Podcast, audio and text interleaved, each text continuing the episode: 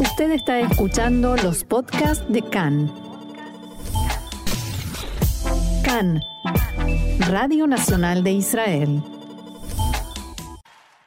14, 19 minutos y 20 minutos ya aquí en eh, Israel. Nosotros seguimos en CAN en español, Radio Reca, Radio Nacional de Israel, y llega el momento del análisis. Estamos en contacto con Jack Drasinover, docente, experto en política israelí.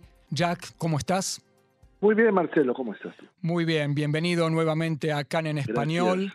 ¿Qué pasó, Jack? Nosotros nos encontramos la semana pasada y el gobierno estábamos eh, celebrando, o no, digamos, estábamos analizando el primer año de la coalición y uh, una semana, unos días después, esto. ¿Qué fue lo que ocurrió?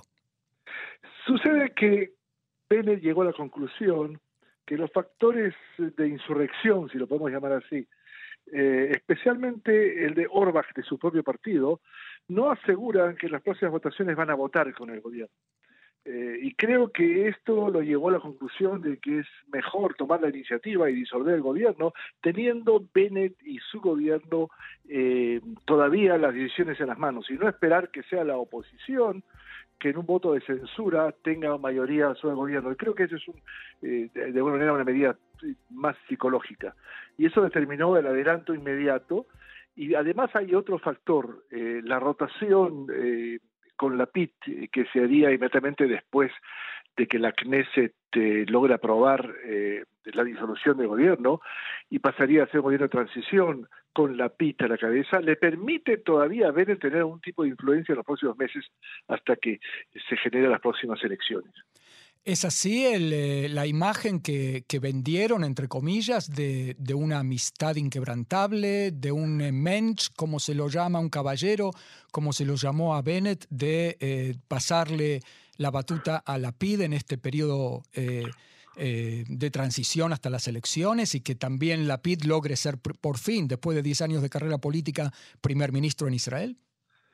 Creo que eh, en política difícilmente podemos hablar de mensch como un término que eh, genere de alguna manera eh, una amistad eh, sin precio. Lo que aquí sucedió es que Bennett tuvo que enfrentarse a la alternativa de mantener un cargo importante todavía como en, como presidente alterno, perdón, como primer ministro alterno y además encargado del, del portafolio de Irán, que es definitivamente uno de los elementos más importantes de la política exterior en un gobierno de rotación, o simplemente desaparecer del mapa político, eh, teniendo en consideración que todavía Netanyahu tiene las posibilidades de formar un gobierno eh, aún antes de las elecciones, y esto generaría desaparición política totalmente de Bennett. Eh, creo que eso pesó claramente esta perspectiva, y eh, tiene en estos momentos la posibilidad de formar una base política para las próximas elecciones. Y a Bennett le da dos o tres alternativas. Una es definitivamente retirarse de la, de la, de la campaña política, eh, como lo hizo Tzipi Livni, la que fue anteriormente eh, eh, ministro y una política muy importante. ¿Te referís a de, retirarse de la vida política totalmente? Totalmente. Es una alternativa o hacerlo en un, forma de un periodo y volver eh, años después, porque todavía es una persona relativamente joven. La otra es ir a una elección con un eh, con un socio en coalición, por ejemplo con la PIT, que creo que eso refiere a tu pregunta de la aparente amistad que se planteó anoche en la conferencia y que los dos eh, políticos Ajá. se presentaron juntos, o eh, hacerlo directamente con Guido Sar. Lo que es claro, y lo he dicho en oportunidades anteriores, es que el futuro político de Bennett como lista independiente, a pesar que algunos de sus partidarios eh, como cara hoy día eh, lo ha manifestado, me parece de dudosa posibilidad de éxito. Eh, y entonces, definitivamente, esto es una alternativa eh, importante. Creo que Bennett llegó a la conclusión que es lo mejor que puede hacer, exactamente generar la rotación y además no olvidarse, hay algo de una dulce venganza, si se puede usar, aunque no es un término muy político.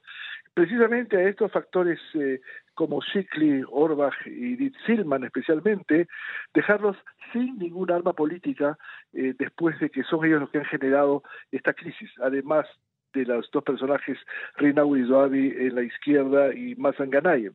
Eh, todos estos personajes que yo he mencionado, todos estos políticos, quedan desarmados totalmente frente al adelanto de las elecciones y, a la disolución del gobierno. Ajá, pero también eh, todo esto tiene sus riesgos para todos los miembros de la coalición porque hay varios partidos que eh, no está asegurado su paso por el umbral electoral para las próximas elecciones. Podrían desaparecer incluso partidos como eh, Meretz, veteranos en la política israelí, o eh, Tikva de Gidon Sar, ¿no? Es decir, eh, y el mismo Bennett, el mismo partido Yemina. Definitivamente, y por eso es que eh, hay algunos interrogantes que todavía no han sido solucionados y que en las próximas 48 horas van a tener que tener algún tipo de definición. Son partidos que tienen que definirse y sus alternativas eh, son relativas.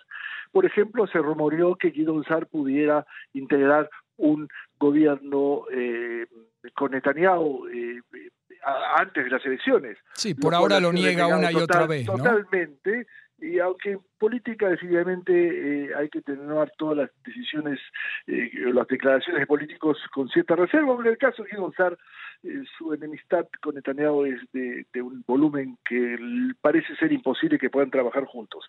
En el caso de Meretz, en la izquierda es más complicado, porque en las próximas elecciones va a tener que decidir de dos opciones, o unirse con el movimiento laborista, que ha sido siempre una colisión donde hace muchos años funcionó, aún en el término anterior de Mérez como Mapam, eh, y, y, Mapai, en el que es, digamos, el antecedente del movimiento laborista, algo que Mérez aparentemente empieza a entender que es una buena posibilidad. El problema está que en Abodá, que quiere mantener su eh, imagen de centro izquierda y no precisamente de una izquierda eh, más radical, que es la que genera la imagen de Mérez.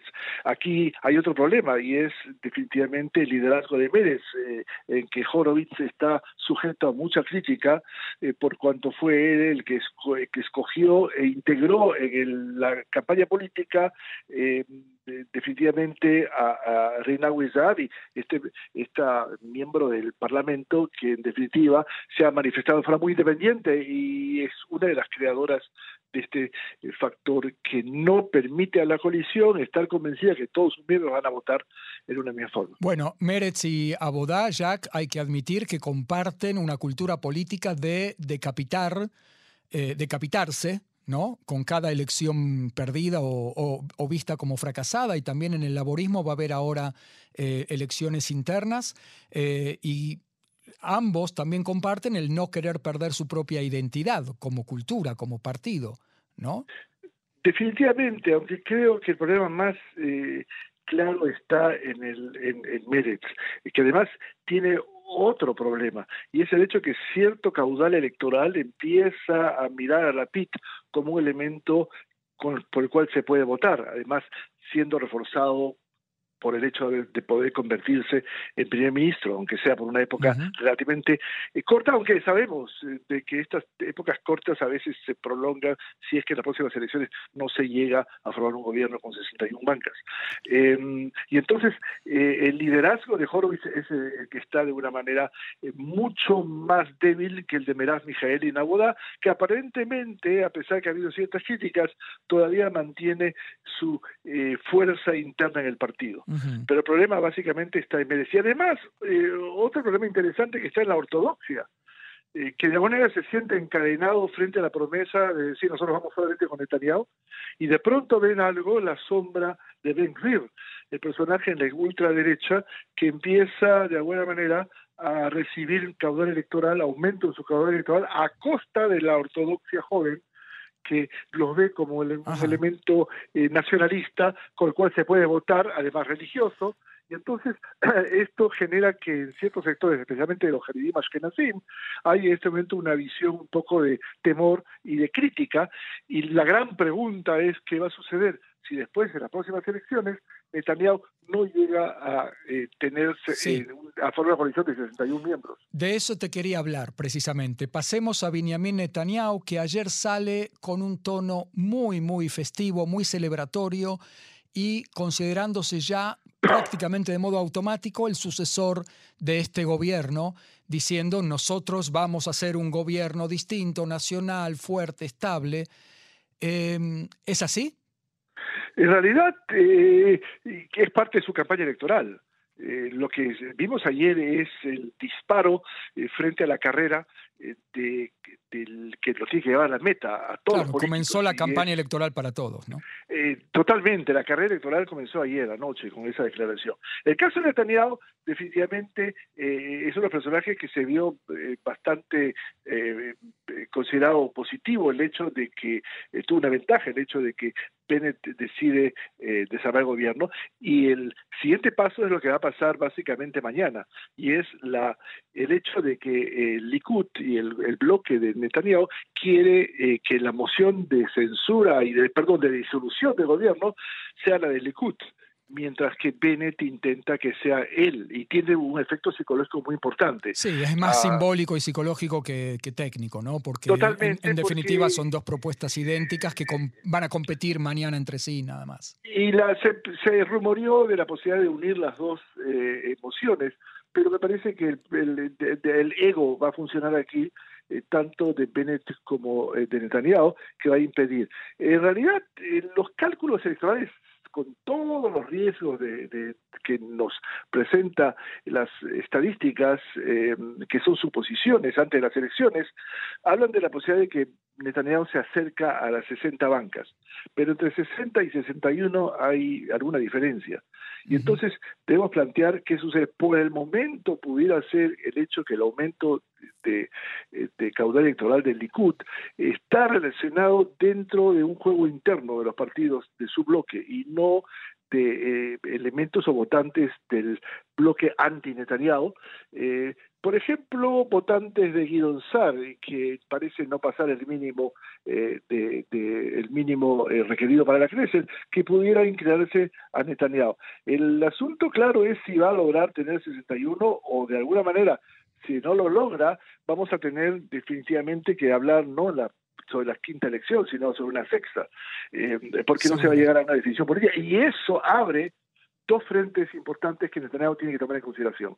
El frente interno, alguna rebelión en el Likud que ha sido apagada y socavada eh, sobre el hecho de haber aceptado la idea de Netanyahu que dentro de poco tiempo yo vuelvo al gobierno, al cargo de primer ministro, inclusive hubo personas que ayer empezaron a llamarlo eh, primer ministro, aún antes de las elecciones, y el otro es eventualmente en el sector ortodoxo, que de alguna manera hay gente que plantea hoy día la posibilidad de que la relación eh, con Netanyahu no es un cordón umbilical o si es, se puede cortar.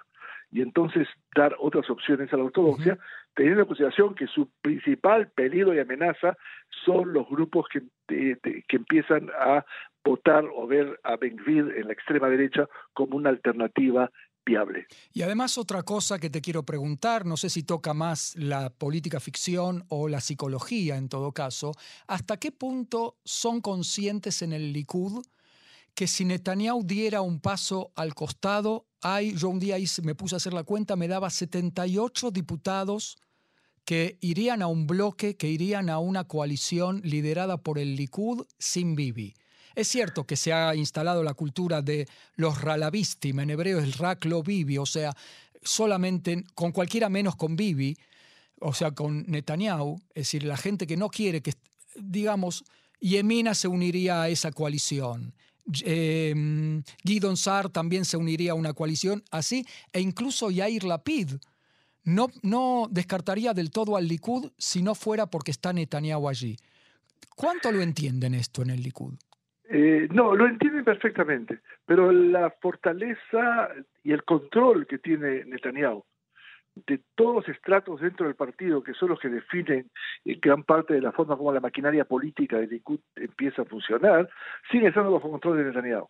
Y más aún creo que la táctica de los grupos en el otro sector eh, sigue cometiendo un error de presentar como única alternativa el hecho solo no vivi. Eh, ya hemos escuchado hoy día a Lieberman, el ministro de Economía, hablar claramente de los peligros del gobierno de Netanyahu, pero dio a entender que está dispuesto a hacer cualquier concesión con tal de que no sea Netanyahu el primer ministro. ¿Por qué te parece que es un error táctico? Porque pienso que... Eh, ¿Qué tendrían que hacer? Eh, presentar un programa muy claro, que es difícil porque son ocho grupos totalmente distintos, pero el electorado llegó a la conclusión de que el único planteo es no Netanyahu. Ah, y creo que no es suficiente para poder llegar al poder. Y lo hemos visto, el hecho de que es un gobierno que eh, demoró o, duró no más de un año.